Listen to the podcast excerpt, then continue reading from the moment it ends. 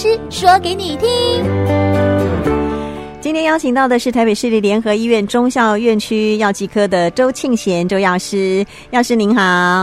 哎，你好，主持人好，各位听众好。今天要跟大家聊一聊有关于胶原蛋白这件事情哦。我们常常都会听到人家讲，随着年纪增加，胶原蛋白会持续流失，然后呢，皮肤就会没有弹性、没有水分，皱纹就慢慢跑出来了哦。但是大家都很爱漂亮啊，尤其现代人哦。那胶原蛋白一直都是很受欢迎的一个所有的保健产品哦。吃了到底有没有什么效果？然后产品这么多，有什么差异哦？今天药师就来跟我们哦这个稍微解析一下哦，到底胶原蛋白是怎么一一回。哦，一回事哦。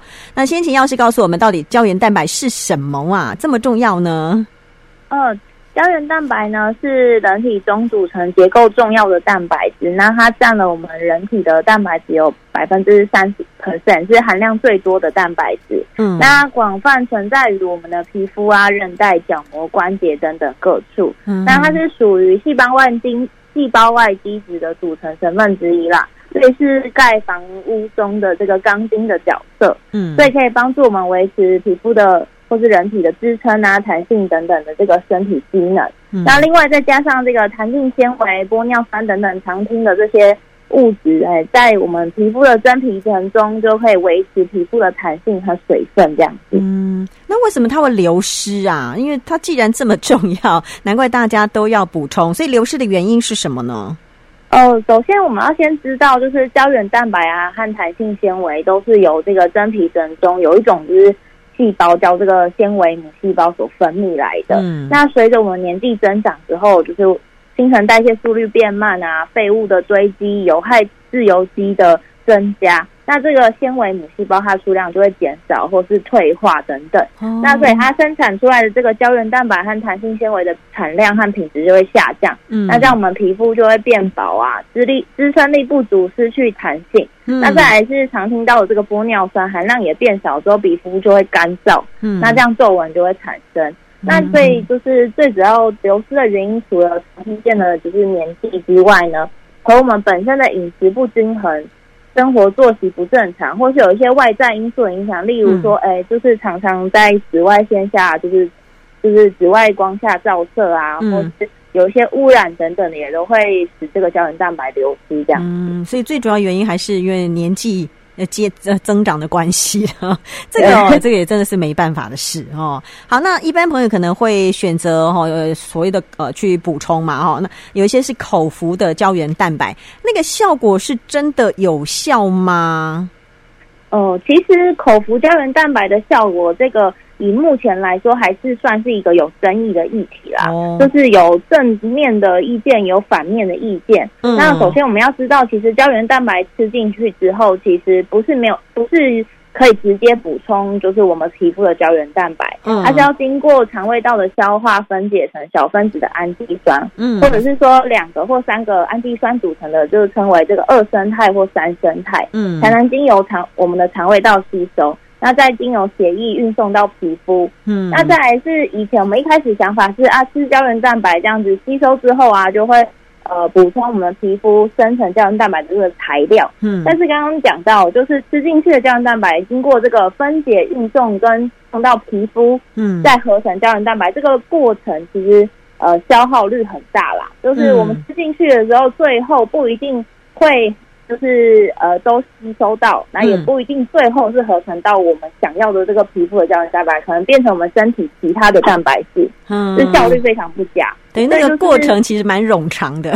对，其实其实它步骤很多，呃，所以其实不是那么容易就吃进去就补充到。但是其实目目陆陆续续有一些研究提出一些新的。呃，可能的这个吃进去的胶原蛋白有个好处啦，嗯，其实不是就是只是当做材料，它可以透过刺激我们刚刚说的这个纤维母细胞，让我们人体就是分泌更多的胶原蛋白，或者是会可以增加玻尿酸的生成，还是增加就是皮肤的新陈代谢啊，来帮助呃胶原蛋白更快的产生，所以反而反而刺激我们身体自己去合成，效果可能会来得好一点，对不对？对，就是有这些新的一些机转啦。那另外是其实有一些呃，有一些研究是一种小型的临床试验，他们就是随机的将人分组之后，来去比较有有使用胶原蛋白这两组，会影响皮肤状态的结果。嗯、那当然，透过一些呃试验跟统计啊，来分析这些结果之后，吃了胶原蛋白大概两到三个月后，发现有使用胶原蛋白的组别是可以增加。皮肤的含水量和弹性，然后并且减少皱纹的。嗯、那在停用之后，还可以维持这个效果一个月，而且没有什么副作用，安全性是很高的。啊，我感觉信心大增。对，就是这些研究其实最后的结果是听起来其实结果蛮好的，啊，但其实对，但其实这些研究是会有一些。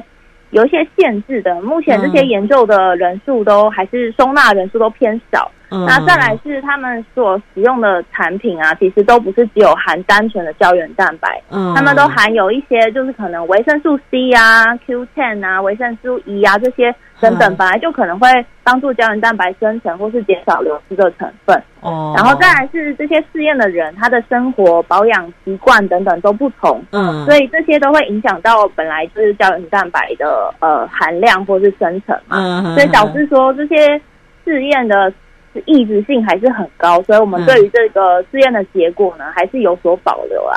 这也是 就是为什么目前口服胶原蛋白还是属于保健。品等级的，不能说是呃药品或者等等。那这个保健食品等级，其实就是维护我们健康是有帮助啦，但本质上它还是一般的食品，就是只能做就是营养的补充，就是没有办法宣称它是就是已经有疗效了这样子。嗯，好，那没关系。很多朋友都觉得说，反正我五加五波比哈，那应该怎么样去选择？应该大家也很想知道，因为其实价差也蛮大，而且我觉得不便宜耶。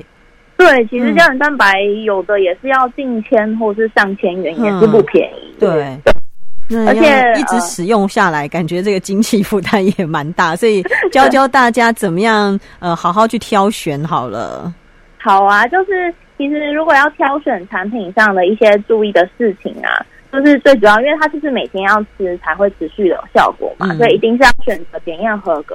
标示清楚的产品，嗯，那再来是刚刚讲到胶原蛋白的，就是吸收的部分，当然它的分子越小，吸收是越好的。嗯，那像我们有时候有可能有有人有听过一些产品是叫这个水解胶原蛋白的这个产品，嗯，这比较是就是已经将大分子的胶原蛋白是透过酵素来去分解成比较小的胶原蛋白，嗯，可能就是常听到的二肽或三肽胶原蛋白的生态产品，嗯，这个是效果比较好。因为它就是可以直接让我们就肠道吸收，它就不用再透过分解啦，它就直接吸收，然后再去合成胶原蛋白，效果是比较好的。嗯、然后再来是，其实胶原蛋白主要是由就是三种氨基酸，就是这个三氨酸、脯氨酸跟羟脯氨酸这三种组成。嗯、所以如果选择产品中，如果是这三种含量比较多、组成比较多的这个产品会更好。嗯、那再来是。胶原蛋白来源，你常听到就是从动物的呃牛、猪、鸡、鱼啊等等，嗯，都可以提取。然后效果方面是也没有太大的差异啦，这样。嗯，可是那素食者怎么办？因为刚刚提到都是从牛、鸡、猪、鱼，这是算动物身上提炼。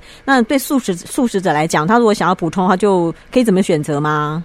呃，所以其实一般来说，胶原蛋白就是只存在动物的身上，所以就是目前台湾市面上胶原蛋白方面的产品都算是就是荤的，嗯，素食者可能就是比较不能够使用。对，但其实呃，我们常听到坊间说的那个什么素的胶原蛋白，或是植物性的胶原蛋白，其实它们不是真的胶原蛋白，就是指说它是植物中的一个胶质，然后是属于水溶性的纤维，嗯，那它。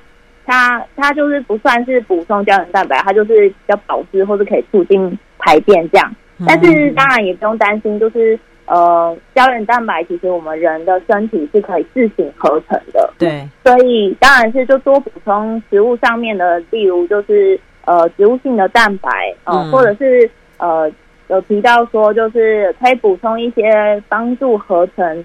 胶原蛋白所需的成分，例如就是维生素 C 啊，嗯，或者是说抗氧化的一些维他命 E、Q10 等等那些保养那个保健食品，其实都是可以帮助这些胶原蛋白合成加分的成分。这样子，嗯、那剂型上有没有怎么特别的呃选择上的一些呃限制或建议呢？嗯，因为胶原蛋白通常呃摄取量是约大概每天要一到三克以上是效果。